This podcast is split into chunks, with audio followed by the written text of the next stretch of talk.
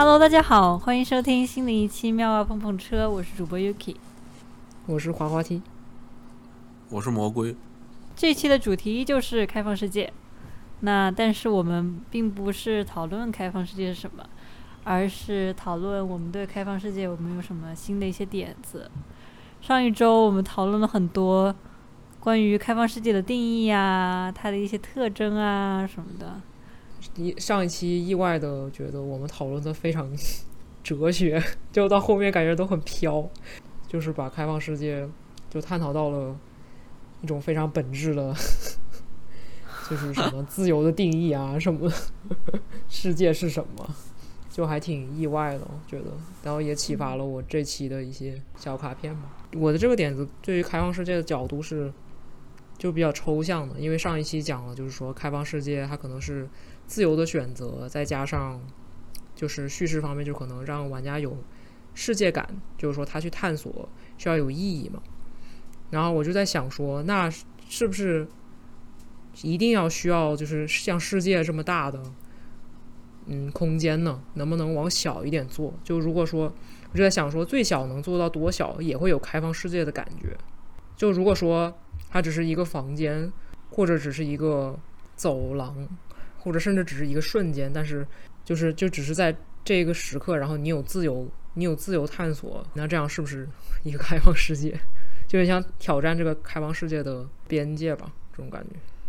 如果是说就是一个房间，那就又回到了我们啊上个月聊的那些内容了。其实我倒很有很感兴趣，就是大家怎么看这个一个房间和开放世界的对比啊？我知道我们一开始的时候。之所以聊开放世界，是因为我们认定了一个房间的概念，就是说，呃，房间是一个相对比较隔离的，有一个外界存在的这样的一个目力所及能够看到的一个范围，就是一个房间。然后在这之后，我们说，哎，那开放世界是一个房间的反面，就是它们是一个不交叉的一个内容。呃，但是我感觉从滑滑梯刚刚的叙述来说，就是其实可能一个房间和开放世界只是说在直觉上是不一样的，尤其是当上一个上一期我们聊了很多关于开放世界的定义的内容，其实我们很少聊到它一定是有一个空间性，甚至我们呃聊过这样的一个开放世界的存在和地图之间的。这个没有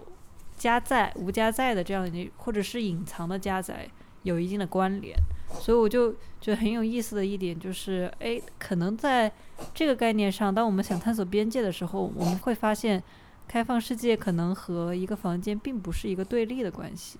这是在一个空间上面来讨论的。然后有一个更，我觉得也是话题，应该吧，是你很感兴趣的一个点，我也觉得很有意思的点，就是。当你讨论一个瞬间，如何能把一个瞬间做出一个开放世界的感觉？我觉得这个是我们上一期完全没有讨论过的东西，就是我们从来没有讨论过时间长短对于一个开放世界的影响。就是你得做多少任务，经过多少故事，呃，或者是说真正的就是绝对的从时间的这个长度上来说，需要经过多久才能作为开放世界？我觉得这个角度来说，嗯，可能。真的可以做出一些很新奇的游戏。嗯，虽然你这么说很抽象，但是感觉确实就是，如果你有一瞬间或者很短暂的一段时间，让玩家认为这个地方有无限的可能，其实可能就已经满足 开放世界的那种。就我就想起来很多，就反正一些游戏吧，就是它虽然发生在城市里面，但是。其实大部分城市的门，就是像房子那个门，你是打不开的。但我记得有个有好像是《Tales from Off Peak City 》，我不知道它的中文是什么，但反正它就是一个古怪的城市。然后，呃，有很多楼，楼后面就楼里面有很多房间。然后它每一个房间，就是你如果去听的话，可以听到后面会传出一些稀稀索索的声音，就好像里面有人在说话，或者是他会他做了一些。各种奇怪的 声音，比如有人在尖叫，或者是有些人在弹乐器什么，但就觉得好像这里面都有人，然后你处在一个那种独特的世界里面，但其实可能里面什么也没有。那如果有有没有可能说你在一栋楼里头，然后假设你每个房间里头都有人，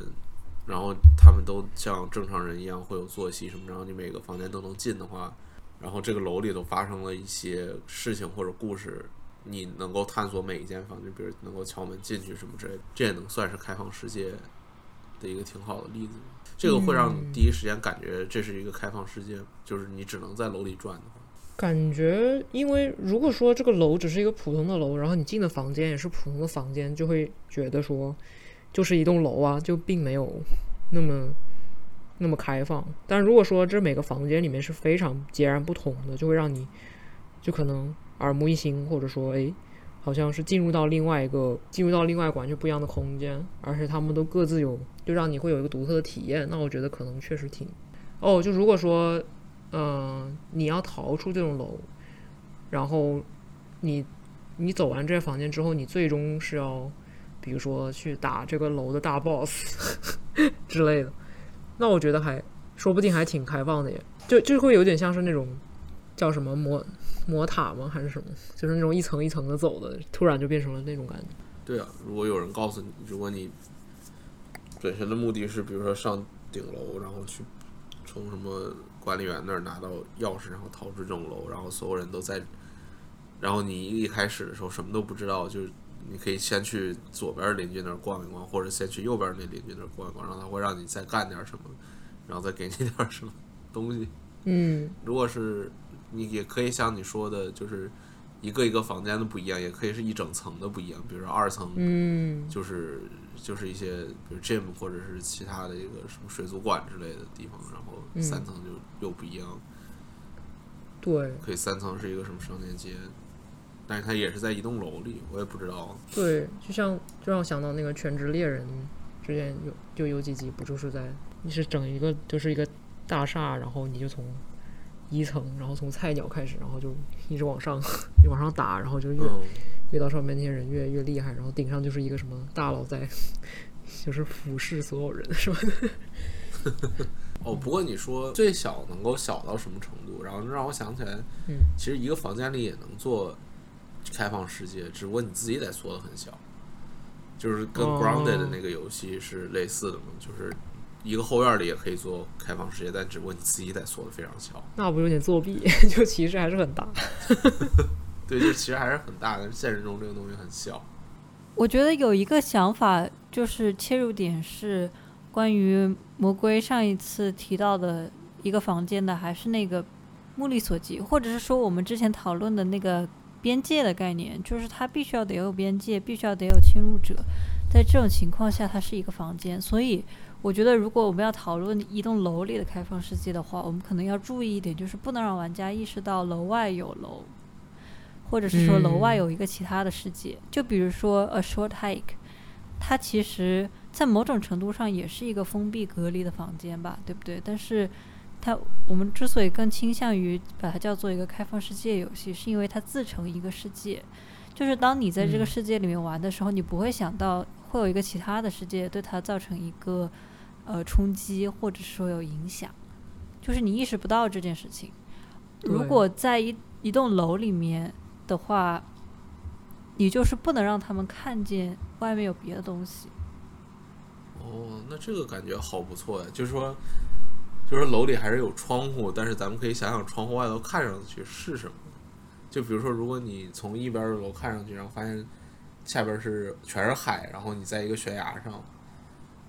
但其实这样就是有空间了，对不对？就是你在悬崖上完全没有空间。可不可以想象说，你从楼里面看到外面去，仍依然是一栋楼呢？就是像那个客家。土楼那种圆包圆形的那种，就是你不管怎么看，你其实看到的都是你可以到达的地方。然后这个可以到达的地方是楼宇，也就是说以房间堆砌起来的一个形状，就意味着你目力所及的地方是你能够到达的地方。其他的开放世界也不是这么严格，就比如塞尔达，你在边境的时候看到外边还是海。哦，对，那是，但是就是说，如果你很看到了外面有一些很标志性的。很明显的一个不属于本世界的一个东西，你会感觉到还是有一个这样的一个房间的一个隔离感，你会感觉到有一个有一个这样的冲突。我觉得塞尔达其实在这个方面，你如果要深究的话，它确实存在着这样的一个事情，就是说，如果你往外看，真的能够看到其他陆地的话，它只是说它塞尔达本身这个游戏把它消弭了。总而言之，不管塞尔达在这个方面有没有做到一个最好，我想说的就是，可不可以尝试说，你从楼的窗户往外看，看到的还是自己的楼，就是自己可以到达的地方。这个土楼的那土楼的外往外看是什么东西？对，土楼往外看就是外界嘛。我想说的只是说你往内看的那种感觉，就是你不一定要想象出一个完美的在现实生活中可以存在的楼的形状，能够造能够让它实现，它不管怎什么时候朝窗外看，看到的都是自己能够眺望的地方，而是说，就是我们有两种形式可以实现这样的一个目标，一个形式是我们的所有的窗户都只朝内开，就是只有你能够看到自己的楼存在的地方。才会有窗户，这是一个符合几何概念的楼。第二种是因为我们在游戏里，所以我们可以控制计算机的渲染，我们可以直接说，你从这个窗户外面往外看，你看到的东西其实是另外一个角度的画面，对吧？那其实它在实际空间中是存在不了的，但是我们仍然可以实现这样一个状态，就是不管什么时候你往外看，你看到的都是你自己的世界，都是可以到达的世界。对我，嗯，我觉得是这个方向没错。啊我想补充一下，就为什么塞尔达，我感觉这个塞尔达那边你放一片海就 make sense，因为就是它本来就是一个被自然围绕的地方，然后你就觉得 OK，海就是其中一部分，然后或者是说它不是那种违和感就很强。但如果说你本来是一个楼，然后你觉得 OK，我就要在这个楼里面有个明确的目标，然后就是我就是只有房间，就是这个游戏的，就是语言就只是说 OK，我不同的房间是一个世界。但如果说你的窗户外面你打开了，让别人发现哦，外面是什么世界，你突然就打破了这种语言，或者你构造的出来的这种系统的感觉，突然就觉得这个房间有局限性。对，我觉得就是我想讲的意思。然后还有一个就是你们让我想起了之前应该是苏联的一种类型的建筑吧，它本身就是有这样的一个概念，就是说他们要把所有的东西都传在一栋楼楼内实现。比方说一楼是小卖部啦，二楼是商场，然后再往上是住宅区。它在一栋楼里面实现了所有的社交功能。也就是说，理论上来说，你可以不出这栋楼，就是在这个楼里面住一辈子。我感觉它也可以，就是我们也可以说，之前不是讨论就一层是什么东西，另外一层是什么东西吗？嗯，可能我们也可以就是把这个概念也引用过来，就是这一部分是商业街区，可能那一部分是种植业，就是这样的，就都在一个大厦里面。这是另外一个我想到的一个方向。我还是觉得，我还是觉得从向外看，如果是比如说你向外看看到的不是楼，而是怎么说？就我很喜欢，比如说你一栋楼在一个孤岛上，就是、嗯就它很科幻，而且你不知道为什么这栋楼还能够运转。明明这栋楼在一个孤岛上，然后你向外目力所及的地方全都是海，就是这个并不会，我不觉得这会影响到它对于这栋楼里的就是冲突或者什么。就是你如果目光外头看到的就是楼外就是有其他的楼，那确实，那确实有可能就是你感觉这个世界好像很大，然后你自己在一个很小的地方。但是如果你外边看的是就是很奇怪的东西，就它不像是正常一个一栋楼应该该待的地方，比如说，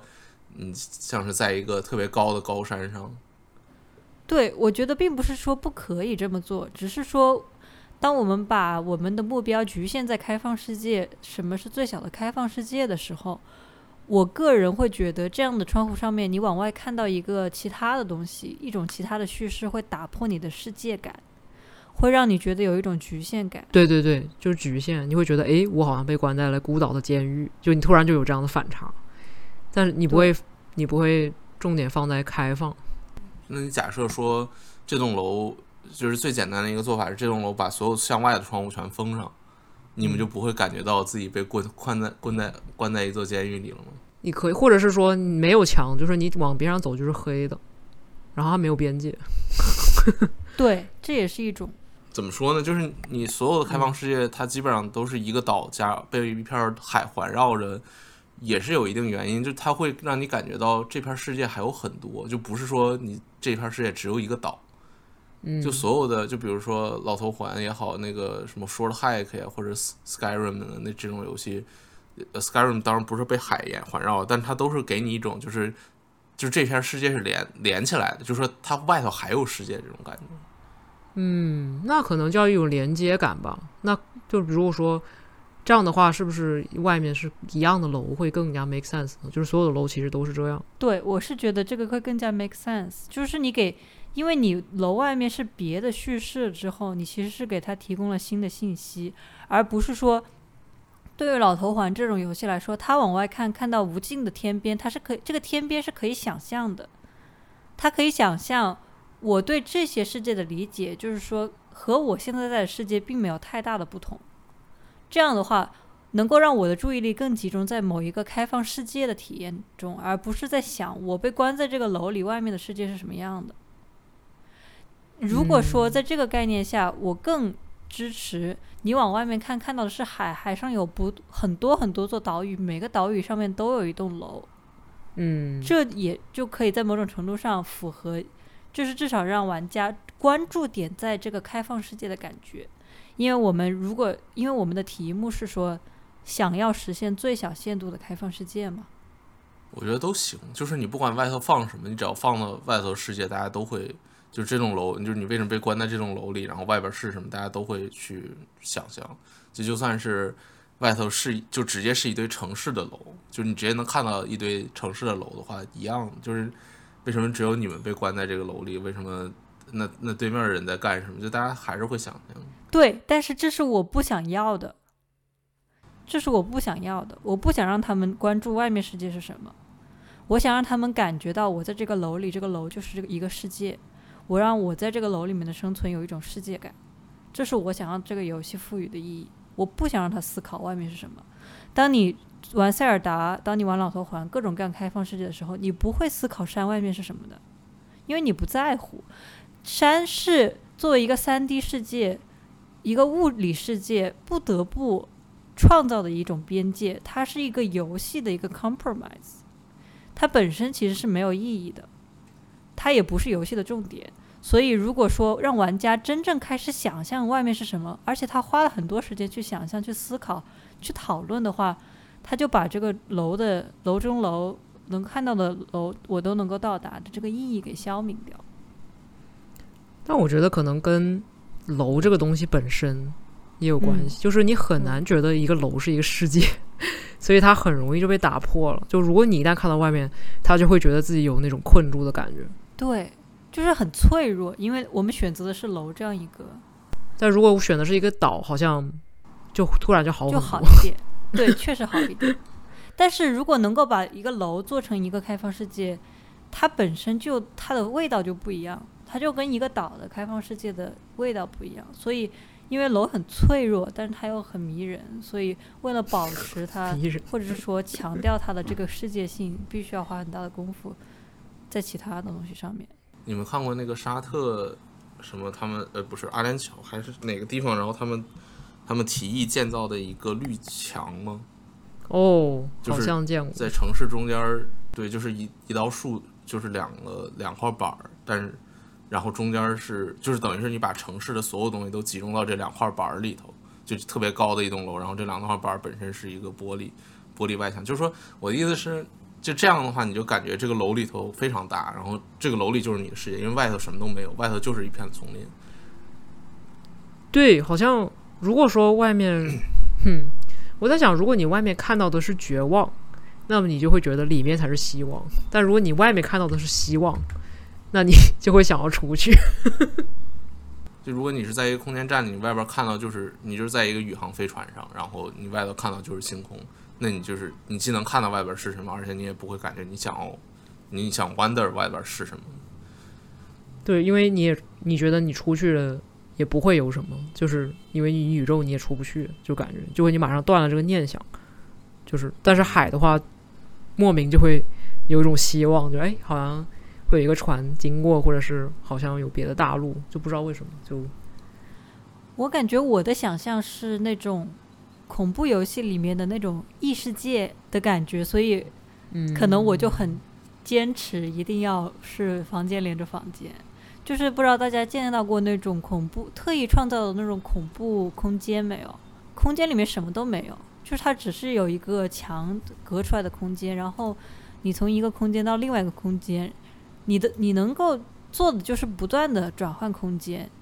这个其实就给我一种世界感，就是你会在某种程度上直觉的觉得这个世界就全部都是由这样的一个一个的连接起来的空间组成的。所以当我在想象楼的时候，我是想象的这样一个东西，然后我想象的是这样的一个给我的一个很怪的一个规则的世界感。所以是是指就比如说你假设你这个开放世界游戏从家里头出发，然后你推开邻居的房门，然后发现他，比如说他他在你右边，然后你推开他的房门，发现他的大小，他的里边的那个大小就是并不符合他在你右边这个情况。就比如他还有一扇向往向右通的门，但是通的也不是你家那种非欧式几何的楼房吗？呃，这些我觉得都可以做，但是我我想强调的并不是说它有一个很奇怪的空间感，而是，呃，当你看到这样一段视频的时候，你会觉得这个人是永远都离不开这个空间的，并且这个空间除了房子以外，它的外面就是虚无，所以它会给我一种世界感，这是其中一嗯点了，就是说关于。我想象的房间和房间之间的连接，还有一点我觉得很有意思的是，就是那种瞬间的选择性。就是如果说从时间上来说，我们把它变得很短，但是有很多选择呢，就是你是无法做到每个选择都穷尽的，但是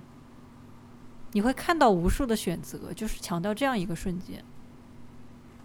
就是说，嗯、比如说我去现在此时此刻我要去哪一个房间，这个可以我来选，而每一个房间可能后面都是有很，就是都是有很多的可能性，有很丰富的体验，这种感觉。是呃，是我不知道这样是不是也能够创造一种开放世界的感觉。为什么要强调在瞬间？哦，因为我们不是讨论开放世界的边界嘛，然后我之前觉得很感兴趣的就是那个时间的边界，到底需要多久你才能够觉得这个世界是一个世界呢？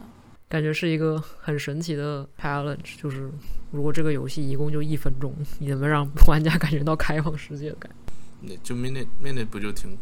感感觉挺开放的，就是你得让他认识到，在这一分钟内认识到你能够怎么跟这个楼进行交互。就比如说你能够推开左边的房门跟右边的房门，然后你就让让他看到非常多可以交互的物件就可以了。嗯就跟 Minute 一样，就是它首先它让你知道你可以出这个房门，其次就是你可以往这个视角不会动嘛，你可以往右走，然后你可以走到一片新的地方，然后它一分钟过去了，然后你发现你推开房门之后还有上下左这三个方向，然后上下左这三个方向你就会想，那他们是不是又有上左呃上下呃上上左右这三个方向，或者是就又有三个方，然后你就会觉得这片东地方很大，就跟。房间就跟这个楼差不多，就是你你发现你可以推左边房门跟右边房门，而且你这一分钟内发现左边房门推开了之后，发现有特别多东西，然后你一出这个左边房门之后，你发现这一栋楼里头有特别多的房间，然后你就会觉得哇，这是不是非常大的一片地方可以玩？这让我想到你之前看的那种文字冒险，就是 Zork 那种，就是完全文字，然后你自己去打字说我要干嘛，就那种属于哦，开放世界吗？就好像你站在一个地方，你可以去好多个方向，但那个好像就是一种因因为那个东西它你如果没有玩过这个游戏，我只是给你讲解这个的时候，那你肯定是觉得开放世界，但是玩过之后就发现这这类游戏有非常大的局限性，它其实只是很小的一些选，就很少的一些选择，因为它自己编编的很少。但如果你真的是，比如用 AI 来编这个游戏的话，那它绝对妥妥的是开放世界，你想怎么干都怎么干。嗯，哎，但是我我最近刚好在想，就是就是 AI 的局限性，就我总觉得 AI 并没有办法，没有，就是好像 AI 就是可能我正在玩那个 AI 的照片，就是什么图嗯。片生成嘛，然后我就还是觉得它是一种就是组合，就只是已有的东西给你拼一拼。当然，哎，如果你给他定的规则就是已有的东西，然后 重新组合的话，可能也挺……哦，我也不知道，就反正看到 A A I 的图片就没有让我感觉到很新的感觉，就只是有种拼接的感觉。感觉可能对于一些东西来讲还是有挺大用处的，就比如说，就是很多东西都是微创新嘛。嗯、现在很多人做的东西，你得质变达到量变嘛，然后 AI 就没有量变这个东西，只有只有不断的拼接组合的这个机制。嗯不过它在某些情况下还挺有用，就是昨天我工作的时候用那个 Chat G GPT，就感觉嗯有很多、很多东西都可以问他，然后说什么想要设计一个什么东西，然后可以先问问他，然后看看他有什么我没有想到的地方或者什么。嗯，确实，确实可能组合足够多了，就已经会有一种 很开放的感觉。而确实开放本来就是自由度哦，那确实量变就够了，就也不需要什么。其实我觉得，我就刚刚在想，就很多那种大的三 A 游戏，其实你如果玩一分钟，你可能已经觉得是开放的世界了，因为首先你就可以走来走去，然后可能街上有很多人在走来走去，然后你可以跟他们说话，然后你还可以就比如说离开城镇，马上就到了一个荒野的地方。就我觉得只要有这样一小段经历，你已经感觉到一种开放。而这个其实是好像是我们的想象，就是说哦，我好像做了这些事儿，我可能很多其他的都已经可以做了。就其实你好像嗯并没有做很多很自由的事，只是你可以随便走而已。对，因为人是会类比的嘛，嗯他会把就是你能做的事情，然后类比到，就或者想象，我也不知道这个词是什么，反正就是你能做这件事情，然后你发现很多很多地方你都可以，你都可以想象你自己能够做这些事情，然后你也没看到什么能限制你的东西，然后你就会觉得这个东西这个世界很大。对，确实。那我觉得一个楼或者是一个房间可能比较难，因为你哦，但你可以走来走去。对，你可以走来走，就是你这个房间取决于多大了，这个这个楼就嗯如果它就一层，可能如果它就一层，然后就只有你旁边邻居的一个房间，那它肯定是很难，就是很难做到你感觉它是一个开放世界。对。但是如果它有，就比如一百层，然后你住在你本身住在第一层，然后你往上一望，我天呐，然后就看不到头的这个房间。哦，哎，这种上下的开放世界还挺有意思，就是你往上看，就之前说的那个什么高度的那个巴比伦之塔，Yuki 还在吗？在啊，我在思考，嗯因为我也觉得就是这个高度可能是一个全新的视角，至少不是很多人做过吧？可能有一个高空种菜游戏，但是没有很多人。一般来说，开放世界本身还是基于一种平面的，就是大家普遍对世界的朴素认知嗯创造起来。嗯，那这么说的话，你就可以有特别多种 上下移动的方法来突出你这个就是高度开放世界的特点。所以就你是一个猴子，然后你可以爬。呃，对，差不多，差不多。我觉得这也是一个点哎。说到动物的话，呃，如果从动物的角度出发，说不定也会有一些比较新的开放世界的点子。因为可能对于动物来说，这个世界更简单一点，就是可以更嗯加容易让我们去精简。嗯，它没有必要说要有那么多的元素、那么多的工具可以使用，它可以很简单就形成一个自己的开放世界。嗯，就比方说，其实某种意义上吧，那个大鹅的那个游戏，其实对于鹅来说，这个小村庄的各个地方，如果说能够就是任务性再少一点，它可能就相对来说更像一个开放世界了吧。其实本来也挺开放的，你想那个鹅可以到处走，到处嗯叼东西，然后到处叫，只是说你可以实现一些很特殊的他们给你的目标，你要想办法去实现。但是如果说你想不出来应该怎么实现它，也并不代表你不可以玩这个游戏了。嗯，确实我，上次我还是 就在想说，可能就是我上次又看到了一个自由的定义，他说的是，就是有点像是熟悉一些东西的规则，然后以自己理解的方式去运用它。其实就是有点像是我，就比如说我是一个我是一只鹅，然后我觉得它可以游泳，我觉得它可以叫，我觉得它可以就是去抢别人东西，就这样。而如果我能做的东西符合我的预期，其实我就会觉得我自由。就是因为我是鹅，所以我不会期待我会去说话，我只期待就只要我能叫就可以了。所以就我觉得玩家的身份是很重要的，就是因为他的身份决定他的预期。就比如说，如果我是一只蜘蛛，那我哦，魔鬼讨厌蜘蛛，换一个你 说没事，说还是可以。说还是可以就是如果对，反正就是我，如果我是一只虫，那我肯定不会觉得我可以随便跳，或者或者是随就是可以去很远的地方，就我的期待就自然会降低。而这个时候，如果你说，哎，我虫我可以跟别的虫打招呼，或者我是蜜蜂，然后可以跟别的蜜蜂跳舞，然后这个时候你就突然说，嗯，自由度还挺高的，就好像嗯，可以也可以通过这种方式来控制，就是这种开放世界的感觉，就主观控制玩家对于这个世界的认知。嗯，突然思路打开了，就如果是一只鹅在一栋楼里，感觉突然就开放。哇，这个设定很有趣。是在人的楼还是在一个就是动物的楼里？动物的楼，嗯它一定要是动物的楼吗？如果它在人的楼，然后有个小水潭，然后它可以游泳，突然觉得很自由。嗯，或者也可以是那种废弃的楼，或者是没有建完的那种楼。嗯，嗯，我突然想到那个那个猫猫的那个历险记，好像就是这种你说那个《猫猫历险记》Stray，stray stray 哦，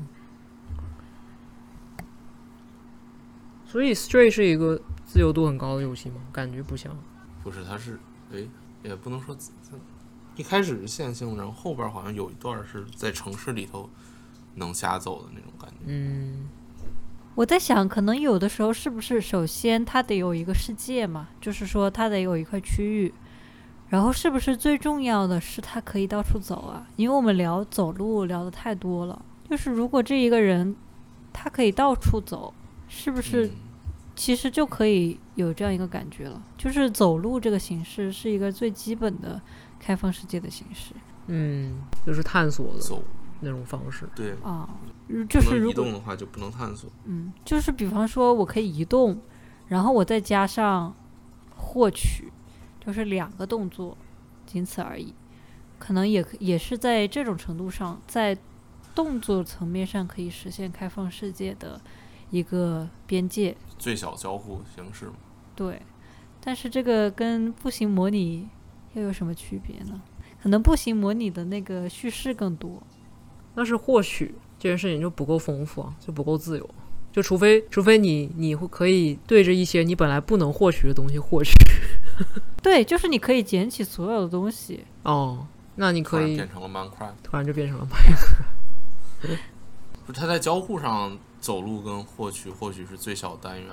嗯，但是就是说我的意思是，它必须得，就你必须得有世界的设计，它才行，不是吗？如果说我给你关到一个，就是像你刚刚说那个恐怖房间的那种房间里头，而且它没有别的门，就是关在一个房间里头，就算你能获取地上的东西加走路，也没有，也不是开放世界。对，对，是的。嗯，所以说，就是一定要有一个很大的空间去供你去行走嘛。可能这个大空间确实是要有一个阈值，就是你真的不可以很小。或许可以去尝试定义一下，是不是走路一分钟，是呃按着这个上键一直往前走，走一分钟能够走到的区域，如果能够空间能够这么大，那就算是一个开放世界了。这只是一个嗯想法，并不是说我就这么定义了。对，但是你这个定义好像突然感觉非常 make sense，就是你如果你如果 traverse 这整个空间，就这整个空间的一个维度的话，需要多长时间？或许还真的能够变成一个衡量这个世界够不够大的一个标准。有一个嗯概念是说，呃，中世纪的人能够到达的，这他一生能够到达的边界，不过是说从他的家里往外走二十四个小时。所以其实一直到现代的交通工具发展为止，就是之前的那么几百年、几千年里来生活的人，其实是在一个意想不到的小范围里活动的。嗯，嗯，所以在这个意义上，可能说也可以提供一个佐证吧，可能。对于他们来说，他们的那块地方，他们也没有意识到外面是什么样子。对他们来说，他们对外面可能也没有什么好奇心，因为他们认为外面跟自己的世界也就差不多。就是隔壁村庄跟我的村庄又有什么不一样呢？是，嗯，我就在想，这个这个应该是非常有意思的一个点，就是说可以可以测出来，就是说 玩家花多长时间，比如说他走路花了多久，然后会让他觉得说我发现了一个新的地方的这种感觉，就是真的是有一种真实的那种走路发现的那种状态。就我想到之前听一个博客说新入谷。他的那个一天的那个 cycle，就好像是二十四分钟吧，还是什么？就是他这个时间是那种刚刚好，让人觉得就是做东西做的差不多，好像是跟什么你的专注专注度有关，还是什么？就是会让你觉得好像刚刚好，有点累，但是又意犹未尽。是多少分钟啊？好像是二十四啊。所以这个数字是可以用的吗？可以试一下，就是那个那个 day night cycle。我意思，这个不就可以用在所有的游戏类型上？就是你做一个任务，你可以设计个二十四分钟左右的任务任务线，然后这样的玩家就玩完之后觉得意犹未尽。可以啊，但他肯定也是跟他的难度跟他的难度相匹配的。就如果你二十四分钟玩，你就要黑魂，你也打不了多少。但是我的意思就是，但是黑魂可以是，比如说我一个帮一个篝火到另外一个篝火之间需要通关，就是到达的时间是二十四分钟。那你哦，那你我也不知道，黑黑魂肯定没有这套理论了。我就说，如果这是真的话，或许咱们以后设计的时候可以考虑到这一点。对，这确实是一个可以考虑的东西。嗯，那我们来聊聊第二个点子吧。看可以。看在好我再给你们加入一个新的东西，能不能和之前的东西结合起来？来吧，看看在尺度上什么的，有能有能有什么创新？尺度上，我感觉我们一直都在聊，对吧？开放世界的局限，呃，开放世界的边界嘛，就是我们在聊，有一直在聊什么样的极限可以创造出一种开放世界。那我其实我的点子也是一个跟尺度有关的东西，但这个尺度是 minimum minimizing，嗯，这个点子来自于来自于科塔萨尔的啊、一个短篇小说集，然后这篇这部短篇小说集里有一篇文章叫做《可塑材料》，然后在这个可塑材料里面，他讲了有一个人，他形容自己有一种特殊的、出色的聚精会神的能力。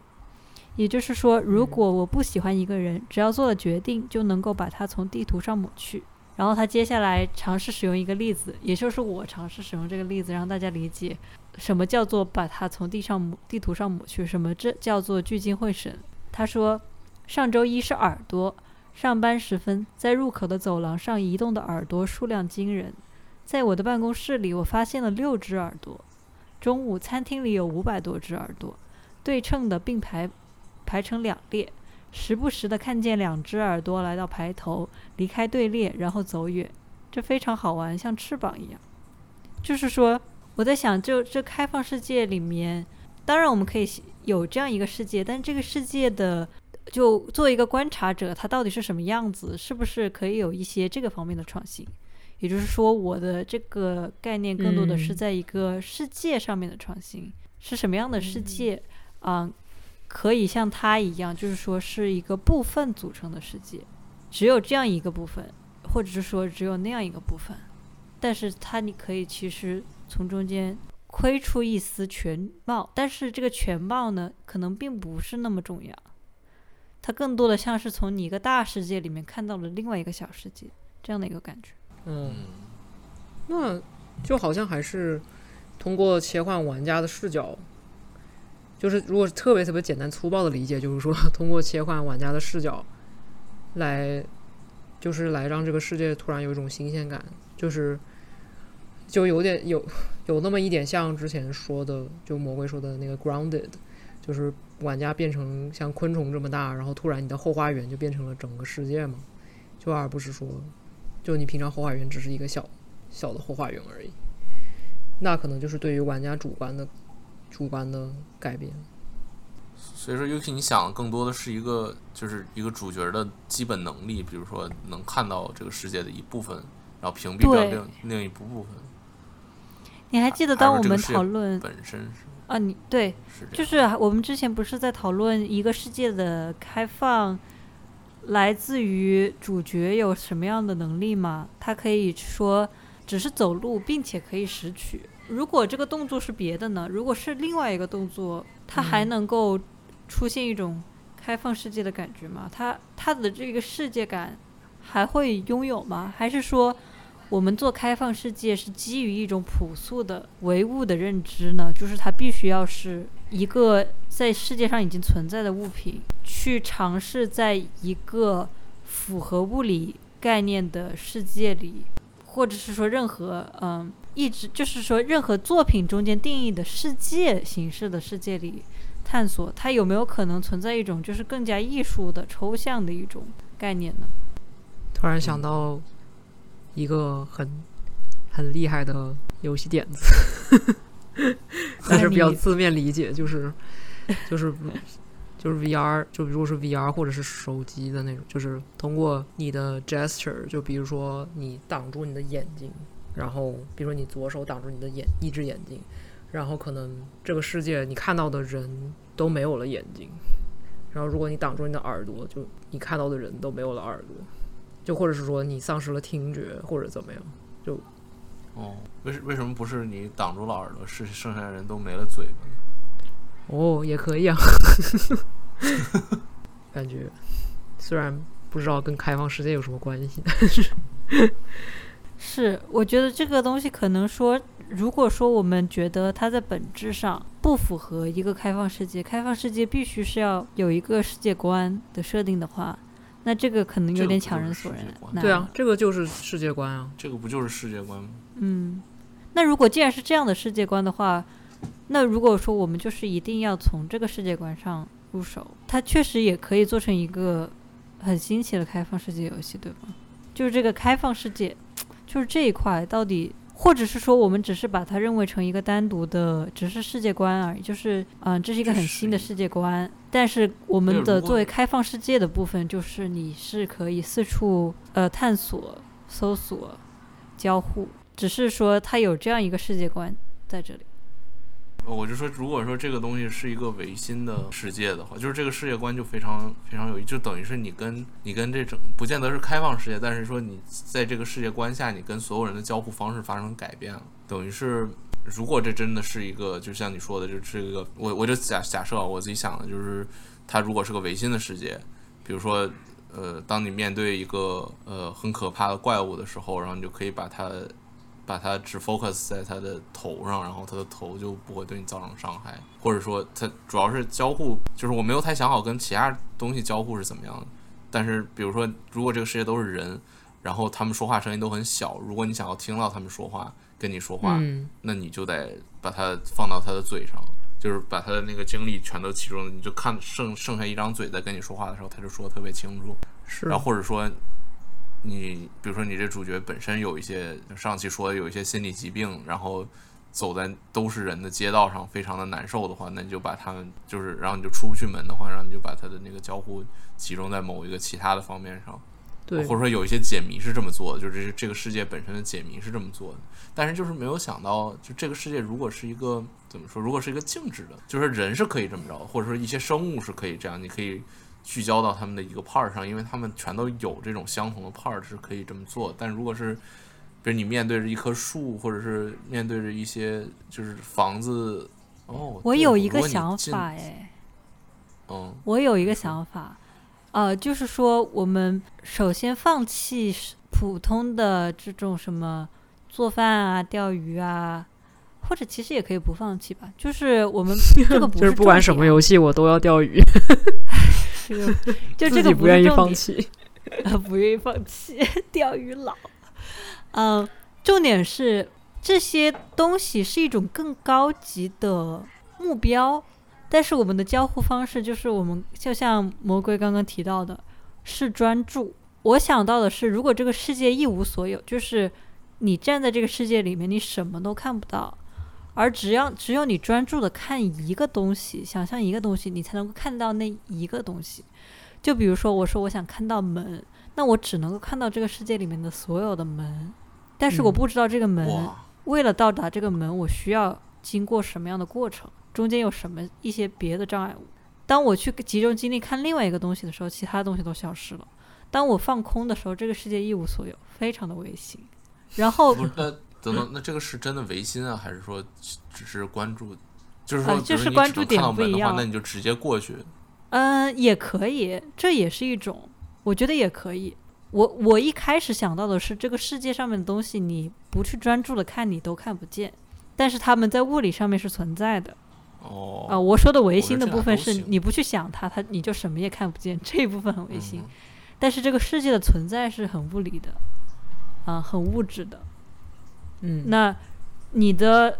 行为，就是因为它是一个开放世界嘛，所以并不是说有很强的一种解谜属性，或者是说，其实解谜属性本身就在方方面面都存在，就但是它并没有一种很强烈的关卡设计。很强烈的通关的感觉，而更多的就是你的每一步其实都是一种尝试的呃解决问题，而且是发现新的东西嘛，就是说对。发现一个新的世界或者是一个对新的体验。是，我觉得这好像很容易做哎，要不我们下一次做这个游戏得了。我觉得并不容易，啊感觉好就是就是你的 level design 怎么做的，就是因为你哦，也想因为它并不需要 level design，或者是说它并不需要那么强烈的 level design 嘛，因为它是一个开放世界啊。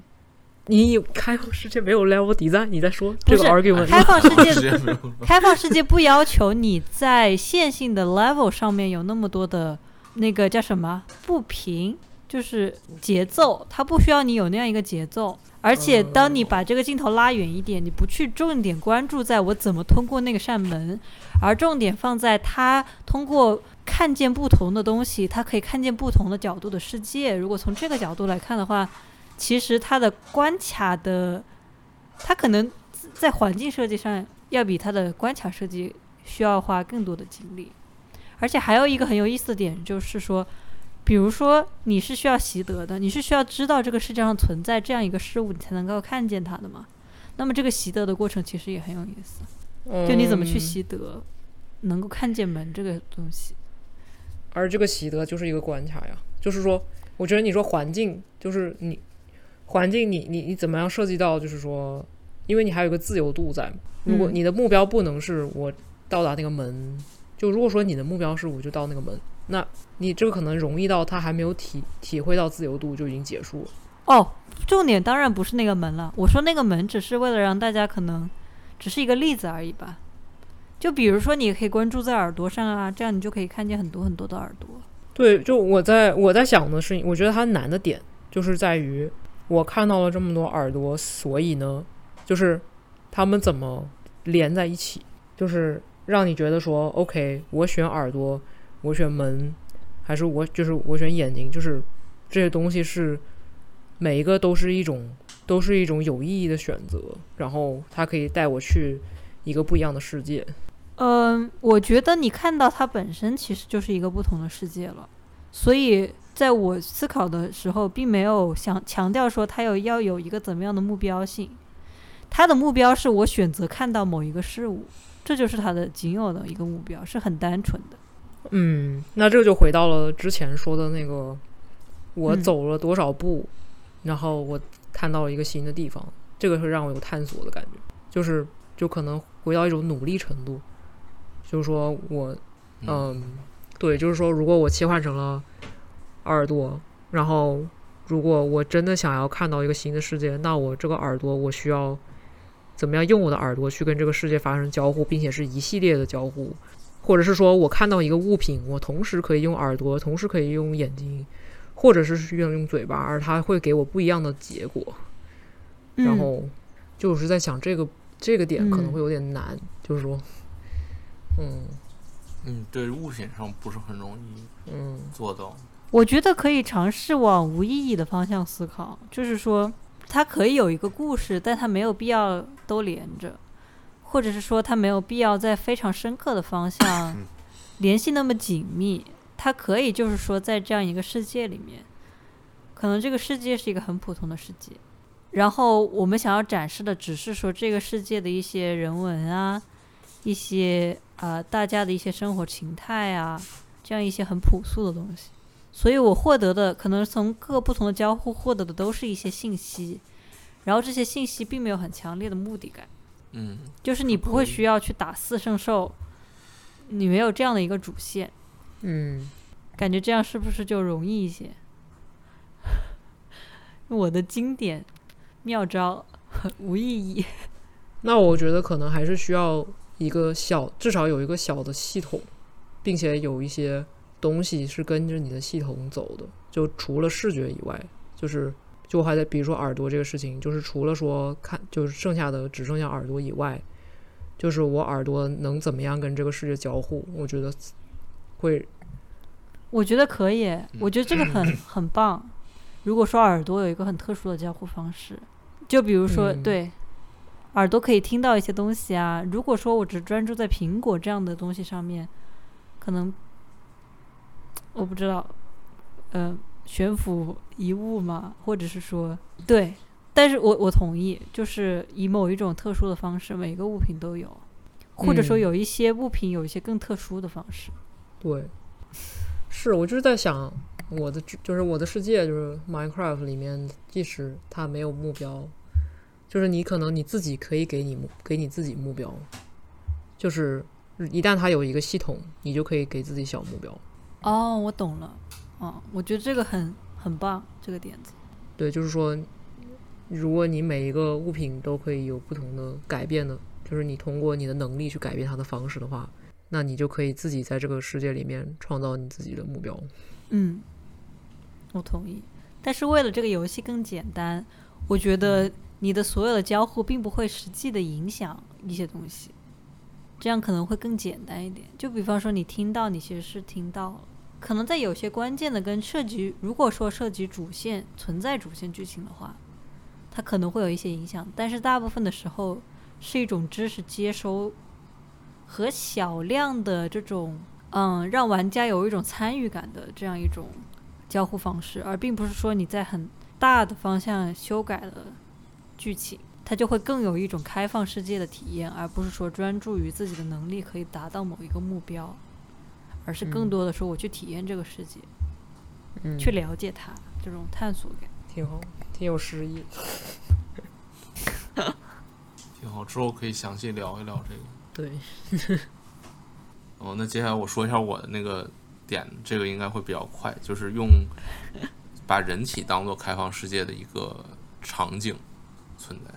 就等于于还是类似 grounded 的那种东西，就是你缩小了，但是缩小到的是一个人的身体上，嗯，然后就这个是那个 Rick and Morty 那个人体的那个乐园启发的，就是说他们不是被缩小，然后进去这个流浪汉里的那个身体内，然后发现体内，然后被他爷爷建了一个流流那个游乐场，然后他在里头玩这个游乐场，然后就想是不是人就是他的表面啊，跟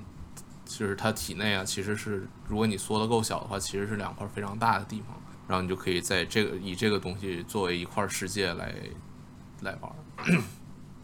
所以是像那种你在别人的身体里面探索这种感觉吗？更像是就是你你在这一块地方，但你并不知道这是一个人的身体，就是你是正常的玩儿，但是你并就是等于是这个这个世界的是被是用按照人的身体来 mold 的，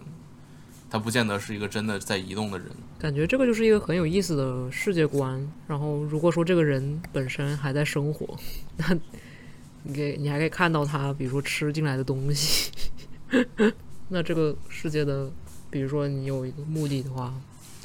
那这个世界的 BOSS 会是什么？可能跟 Minecraft 有点像，就是它的它表面应该是你随便能走的，或者有一些地方你是不太能过去的，就是它表面应该是大部分都能走的，但是体内应该是呃不是很容易，就是不是很容易进，你得在表面上探索，然后拿到别的东西，然后才能不断的发现体内的，就是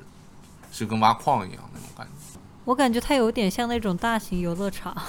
而且我觉得是不是在一定时一个时间点，就是说，呃，一定会被发现的，就是这个他玩家身处的世界是一个人的体内这个事实，就是在某一个时间点，也许不是最初，但是它一定会被发现。然后玩家在后半段的时候，其实是会以就是自己的对知识的一个呃对人类身体的这个知识，通过它去引导自己参与一些活动。就怎么想，其实都哦感觉挺有教育意义的，就是告诉你身体里面的这个东西在哪个部位啦，它可以干些什么事情啦。不过确实，就是我会觉得很有意思的一点，就是比如说你的小肠是有九曲八弯，然后你可以专专门根据它这个设计一个地形，或者是设计一个那种就是一个地图，会很有意思。就是有点像是把这个东西赋予新的意义，你人的身体就变得很好玩，或者是说胃酸突然就变成了比如说岩浆的那种存在。哦，所以你可能你的目标是，比如说这个人消化不良，然后你需要去他的胃里，不知道打败什么细菌。那 Rick and Morty 那个他们最后是去那里干嘛呢？就他们为什么要进去？对呀、我也不知道，我不知道他们为什么要进去，但我知道为什么他要把它改造成一个游乐园。就是他姥爷想赚钱，然后就把那个流浪汉的体内改造成一个游乐园，然后让人免费，就是让人让人那个缩小的进去，然后交钱在里头玩儿。它主要是它的游乐设施是跟它的人体各种各种器官是连，就比如说嗯什么、什么东西，我也不知道，胃酸激流勇进，或许有这东西吧，我不确定。对，我觉得这个这个点还挺有意思的。就包括如果说它是比较传统意义上的开放式，就是说有你还有故事线，然后你还有呃，你还要你要打怪什么的，就会觉得就是设计这样的一套东西会，或者是说你觉得一个人体的游乐园会有一个什么样的故事线，或者你在里面会发生什么事情，就还嗯挺神奇的，赚钱。我感觉就是什么故事线最后都跟教育有关啊。为什么？你就没点想象 就比力吗？怎如说消化道是怎么长的，对不对？比如说肌肉到底有哪些层次，对不对？那你可以最后变成都和一些个知识性的。不需要啊，就是那 Rick and Morty 他那个也没有变成一个教育性意义的呀。我说这这些东西可以本身就是你可以不觉得这是个人体，但是你对啊，用的是人体。嗯就比如说脂肪，就比如说它本身这个地地表结构就是地下边有一些软软的东西，但是你可以嗯不告诉他这是脂肪。哦，对，那可能脂肪脂肪就会有它生活在居脂肪区的居民，然后他们就有一有一个那种哦生态系统的感觉。就是，嗯，对耶，从这个方向想就脱离教育意义多了。就是对，给我一种什么感觉？就像那个不是《爱死机》有一集是那个海边死掉的那个巨人吗，嗯，就给我一种这种感觉，就是我们生活的一个非常广袤的大陆的每一块，其实就是说，可能在我的脑海里吧，就是这个人的身体突然放大了十倍，就是我缩小了十倍，我在这个里面。就这个世界好像说，这个人到底是不是一个人，他的身体是一个什么样的形状排列，好像已经不重要了，因为它的维度已经超过了我本人的维度非常非常多了。就是我自己知道，我是无法把这个，哪怕它是一个人体结构，我也无法把它在有限的时间内完全探索掉。所以其实我就接受了它是一个设定的感觉，我感觉是这样，嗯我我好像 get 到了。然后甚至可以，就是以这样一个人类的身体作为背景，并不需要说我们来讨论一些跟世界的形成有关的东西。我们可以甚至就是说，去讲一些完全不同的故事，只是，呃，人体的这条线一直埋在最深处，以各个样的形式去影响我们的这个世界。就比方说，这个世界是一个人体嘛，对吧？我知道有一个地方是他的心脏，我现在处于他的阑尾的位置，但是呢，这个月我要搬家了，现在我在收拾房间，然后嗯我的家前面就是都是那种羊肠小道，胡同挺多的，有一个地方哦臭不可闻。哦，就是有点像是接受了，就是你把人体真的接受成了你的居住环境，就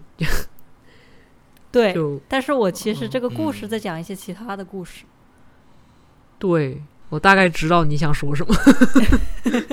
嗯，就是打从心底的接受我就是住 住在了人身体里，然后我的日常的一天是什么样。我们可以做一个某种程度的隐喻，就是说，一个人是生活在一个大的，呃，以人做的身体结构作为基础的世界里，那么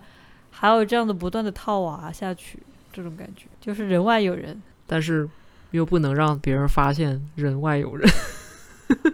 要不然就是不我觉得玩家可以知道这件事，但是他其实玩的东西重点不是这个，但是又重点好像是这个，这种感觉，哎，这种就是不要说这种话。就是说，一开始，比方说啊，如果是个爱情故事，对吧？啊、一开始是我遇见了这个故事的女主人公，或者是男主人公，嗯，或者是另一半，不是潜在的另一半，这是浅层意义上的重点，对吧？但是其实可能说，通过这个故事，你最后面要完全理解它，你必须还要理解到这是一个人的身体，就是这个世界是以一个人的身体的结构完成的。只有你深刻的把这一层含义加在这个故事里面，你才能够理解这个故事真正的想要表达什么东西。这个故事可能想表达一种肉体的探索，其实还是教育。或或者这 怎么是这样呢？可能是一种就是欲望的体现啊，对吧？抽象一点啊，就是更有作者性一点啊。但是在这一层面，你必须要理解到这个世界是人的身体构成的，所以我才说这个世界观好像又不是重点，但是又好像是重点。谜语人，Riddle Man，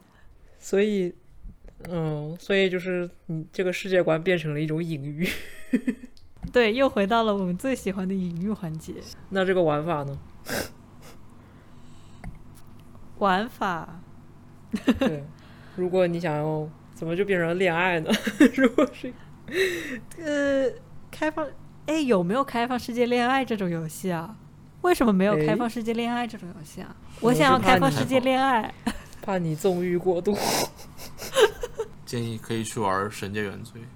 神界原罪是开放哦世界恋爱吗？不是，但是它里边可以恋爱。那那不是一个意，那不那不一样啊！就比如说，对吧？我想要这种可以跟这个世界上任何一个人恋爱的，哦，那个上古卷轴不就可以吗？呃也不是这个意义上，就就是所有人都可以吗？就比较现代一点的，而不是说我跟这个人有个故事线，就更现代一点。就比如说在街上我走着走着，这是一个开放世界，然后我觉得这个人长得还可以，我向他要电话号码，他说你这是更现代一点的。哦可以找脂肪区的居民。对释放区的居民吃起来会更香吗？哎呦我的天，